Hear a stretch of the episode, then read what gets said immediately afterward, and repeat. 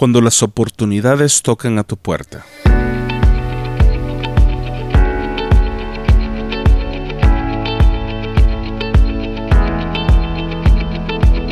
Sean todos bienvenidos a Esperanza para el día de hoy desde Ontario, Canadá. Este es un programa diseñado para poder ayudarle a usted en su desarrollo personal, familiar y profesional. Les agradecemos muchísimo por acompañarnos en este nuevo episodio. Le invitamos que también nos sintonicen en nuestro canal de YouTube y se suscriban para así poder acceder a un sinnúmero de entrevistas y recursos que le ayudarán aún más en su desarrollo personal. En esta ocasión estaremos hablando acerca de cómo reconocer las oportunidades cuando se nos presentan.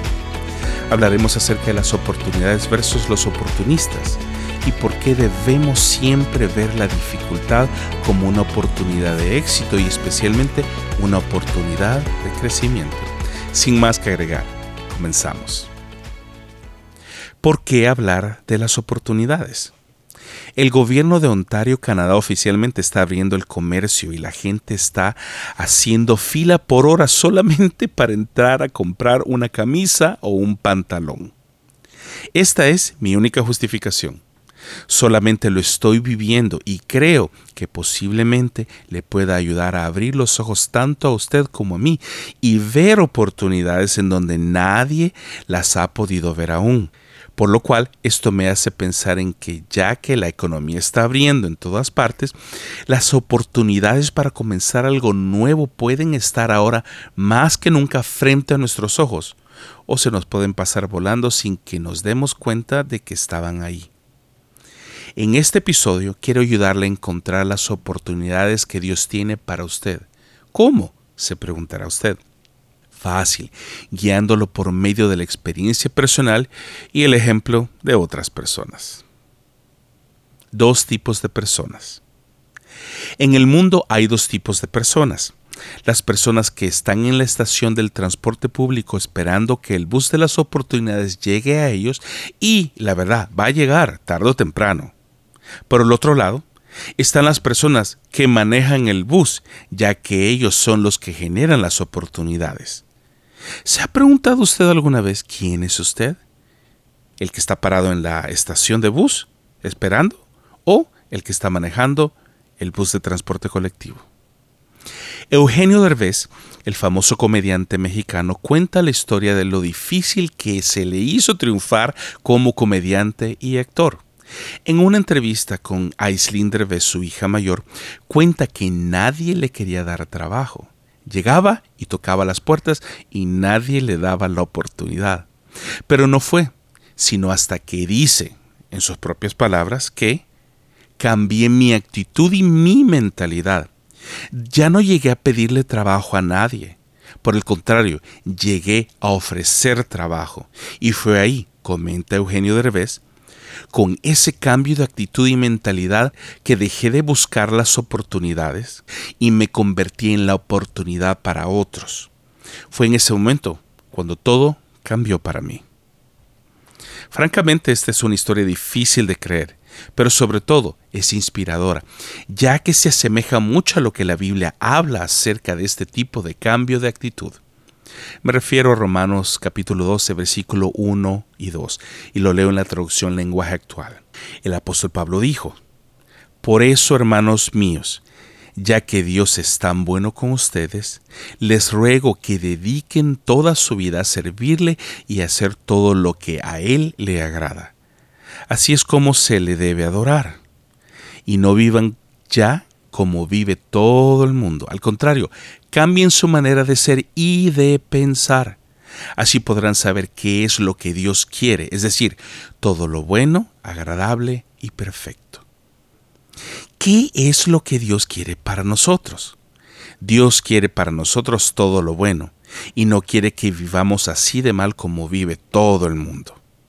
Pero para vivir mejor necesitamos cambiar de manera de pensar, Así sabremos cuál es la voluntad de Dios. ¿Cómo es la voluntad de Dios? Bueno, la voluntad de Dios es buena, agradable y perfecta. ¿Sabe usted cuáles son los planes de Dios para nosotros? Jeremías 29:11, en la traducción lenguaje actual, lo aclara y lo dice así. mis planes para ustedes solamente yo lo sé, y no son para su mal, sino para su bien. Voy a darles un futuro lleno de bienestar. Escuche bien lo que la Biblia dice. Dios quiere que nuestro futuro sea brillante y sobre todo lleno de bienestar. Dios va a poner oportunidades en nuestros caminos y posiblemente no se vean bien ni sean fáciles. Se lo digo por experiencia personal. Pero al final tienen el sello y la aprobación de Dios, ya que nos van a ayudar a crecer en alguna área de nuestra vida que Dios sabe que necesitamos crecer para que podamos alcanzar el plan perfecto que Él tiene para nosotros, según lo que ya leímos en Jeremías 29:11. Déjeme mostrarle a lo que me refiero con un par de ilustraciones. La historia de Abraham y Lot. Dios lleva a Abraham a tomar la decisión de separarse de su sobrino Lot, ya que ambos estaban demasiado cerca. Sus rebaños y criados vivían peleándose porque la tierra en la que vivían era demasiado pequeña para ambas familias en crecimiento constante, por lo cual Abraham se enfrentó a la decisión de dejar a su sobrino Lot. Por un lado estaba la tierra más productiva, que obviamente él la quería, y por el otro lado estaba la parte de la tierra que estaba árida, difícil y desolada, a la cual Abraham le permitió a Dios guiarlo en la toma de esta decisión tan importante. La historia de Abraham y Lot la puede encontrar en el libro de Génesis capítulo 13 si quiere saber detalles más profundos. Abraham decidió seguir la guía de Dios y tomar el lado difícil y árido, dejando a Lot con la tierra fácil de trabajar y, sobre todo, ya próspera. El tiempo pasó y la bendición de Dios terminó prosperando a Abraham en medio de la desolación y la aparente falta de oportunidades. Lo cual me lleva a decirle que usted y yo tenemos que recordar que no importan las condiciones que nos rodeen, lo que importa es que la bendición de Dios esté con nosotros y nos acompañe. Su bendición se sobrepuso a las circunstancias en la vida de Abraham, solamente porque Abraham fue un tomador de oportunidades, pero Abraham nunca fue un oportunista. Oportunidades y oportunismo no son lo mismo. Diferenciemos primero entre saber tomar una oportunidad a ser un oportunista. Saber tomar las oportunidades significa sacarle el provecho a las circunstancias, sean buenas o malas, para nuestro propio crecimiento primordialmente y por consiguiente el beneficio recibido lo tomamos nosotros y lo compartimos con los que nos han ayudado a alcanzarlo, y así celebramos juntos, pero siempre bajo lineamientos éticos, morales y espiritualmente correctos. Por el otro lado, un oportunista es el que se acomoda a las oportunidades para obtener provecho personal únicamente, no importando lo que cueste aún incluso el sobrepasar su ética moral y aún hasta sus propios principios y valores. El aprovechado u oportunista toma ventaja hábilmente de las oportunidades para su único beneficio personal. Hablando de oportunidades, hace poco escuché una historia muy rara y especialmente cómica, ya que el oportunista de la historia fue timado por un oportunista más grande que él.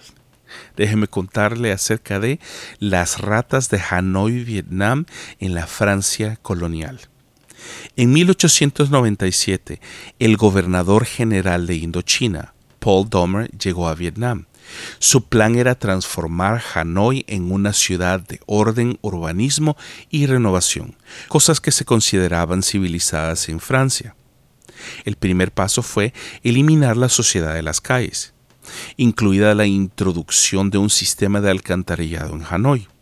Domer decidió construir un sistema más elaborado y complejo para la comunidad francesa en Hanoi, mientras que las alcantarillas para los vietnamitas eran poco más que un sistema de drenaje. Según el historiador Michael Van, las alcantarillas se consideraron un éxito hasta que surgieron problemas. La red subterránea de 114 kilómetros diseñada para inodoros modernos en casas coloniales se convirtió en un refugio para la reproducción de roedores. Esta fue una gran preocupación para los franceses, no solo por problemas de higiene, sino también por el vínculo entre las ratas y la peste bubónica. La administración francesa reclutó a un equipo de trabajadores vietnamitas como cazadores de ratas. El número de ratas que mataron aumentó cada día. Un día de junio mataron hasta 20.114 ratas. Desafortunadamente, las ratas siguieron superando a los cazadores. Luego, la administración colonial ideó un programa de recompensa de ratas para toda la ciudad. Un centavo por cola de rata. No querían que se les molestara con la tarea de deshacerse de los cadáveres de ratas.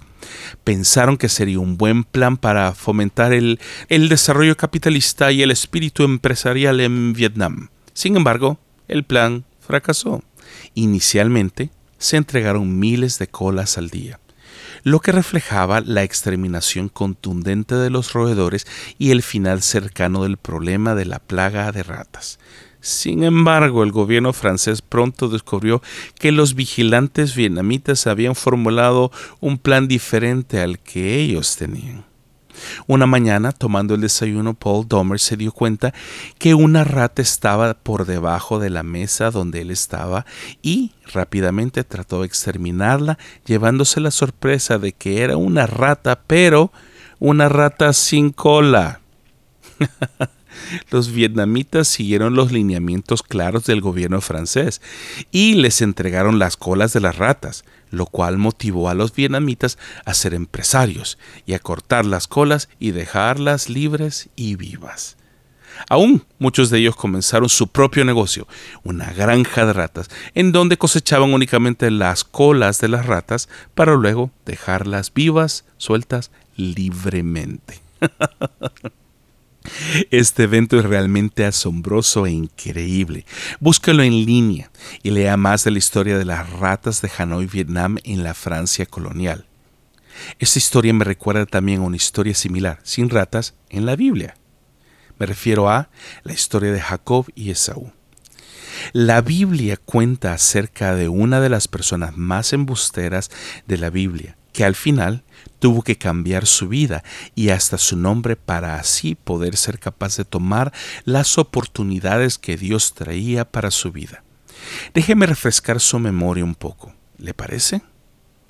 La historia de Génesis 25 cuenta que Isaac está en cama, muy débil ya entrado en edad, y le pide a su hijo mayor Esaú que le prepare algo de comer, para así poder darle la bendición antes de morir.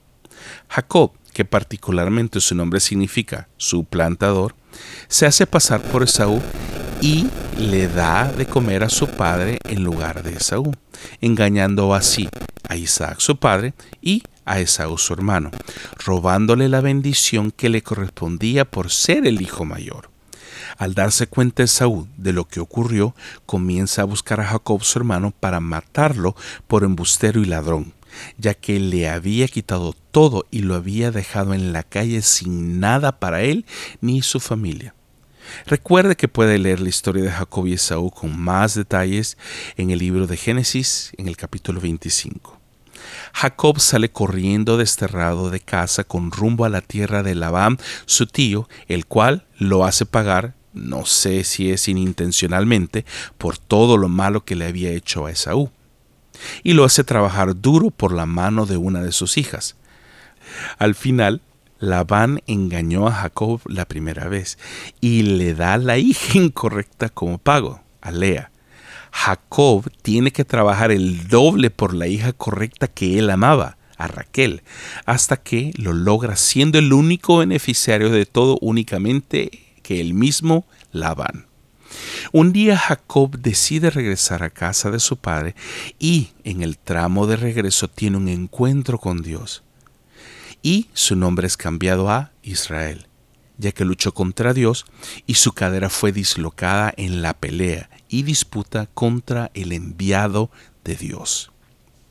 Al final de la historia, Esaú e Isaac se reencuentran, se perdonan y se restablece nuevamente la familia de ambos, permitiendo a las oportunidades de Dios hacer un cambio en el corazón de Israel para así poder lograr alcanzar el plan perfecto de Dios para su pueblo. La vida se va a encargar de cobrarnos los platos rotos y nos va a pasar la cuenta tarde o temprano. Yo lo llamo así. Otros lo llaman karma. Sea lo que sea, papas o patatas, tomates o jitomates, el punto es el mismo. Nada se le pasa a la vida por alto, ya que alguien termina pagando la cuenta tarde o temprano. Dejemos concluir con esto. Número uno, así como Abraham tuvo que dejar todo por seguir las oportunidades de Dios para él, Dios nos anima que en medio de la desolación y la falta de oportunidades nos abrirá las puertas si trabajamos duro por seguir su camino, su guía y sobre todo su voz. Recuerde que no importan las condiciones que lo rodean a usted y a mí, lo que importa es que la bendición de Dios esté con nosotros en todo tiempo. Número 2. Necesitamos cambiar nuestra actitud y mentalidad para poder ver las oportunidades de crecimiento familiar, personal y espiritual, para así poder ver claramente las oportunidades que Dios está poniendo delante de nosotros, ya sea que la oportunidad tenga cuatro patas y no tenga cola, o perder la movilidad de caminar con una cadera dislocada. Dios va a permitirnos la oportunidad de crecer tarde o temprano, querramos o no, nos guste o no nos guste. Así como Dios le dio la oportunidad de cambio a Jacob, la oportunidad de decisión a Abraham. Dios los acompañó a cada uno de ellos y les permitió abrir los ojos y ver las oportunidades que necesitaban en la vida para alcanzar un mejor nivel de vida para ellos y sus familias. ¿Qué tiene en la mano usted por hacer? ¿Qué le hace a usted usted mismo? ¿Cuál es la particularidad y el talento que tiene que lo distingue de otros? Creo que ahí es donde debe poner su esfuerzo, en ver cuánta fuerza tiene, cuánto conoce de cocina o construcción y ponerse en las manos de Dios para que usted se dé la oportunidad de creer lo que Dios ve en usted para así lograr alcanzar el éxito en la vida. Lo entiendo. Si alguien aquí lo entiende, soy yo. Y la única respuesta que le puedo dar a cada una de sus preguntas es la siguiente. Usted dirá, ¿Qué de mi carrera profesional? Mi respuesta es, ¿qué tanta hambre tiene? ¿Qué de todo el tiempo que he invertido en mi carrera? Mi respuesta es, ¿qué tanta hambre tiene? Y todo el dinero que he invertido, ¿qué hago con eso? De nuevo, ¿qué tanta hambre tiene? Pero soy pastor, soy ingeniero, soy doctor en medicina, soy empresario, soy aquí, soy allá, soy por acullá. A lo cual la respuesta es, ¿qué tanta hambre tiene? La necesidad es la madre de la invención, dice el dicho. Pero yo le digo, el hambre es tonta y es más tonto el que se la aguanta, ya sea hambre física o hambre de alcanzar el éxito o simplemente hambre por encontrar la oportunidad correcta, sea lo que sea en mi caso Salí del Salvador hace más de 15 años y he hecho y trabajado de todo, sirviendo café, limpiando baños, lavando platos, paleando arena, limpiando pisos y hasta he sido intérprete médico certificado trabajando para el gobierno de los Estados Unidos. Y en el mejor de todos, he sido pastor en iglesias americanas y canadienses hablando únicamente inglés. Todas tienen un común denominador para mí Siempre he buscado que Dios me guíe para tomar las decisiones correctas para poder proveer a mi casa, mis hijos y mi esposa. Y es ahí en donde he encontrado la paz de Dios y el propósito en trabajar duro y valorar las oportunidades de Dios para mi vida, no importando lo duras e incómodas que sean, porque al final del día Dios me permite descansar sabiendo que Él tiene todo bajo control. Deje de vivir aferrado a la esperanza de que las oportunidades van a llegar algún día y van a llegar para que usted las tome. Deje de pensar así y sea usted, como dijo Eugenio Derbez, un creador de oportunidades para otros. Gracias por sintonizarnos y nos vemos la próxima semana.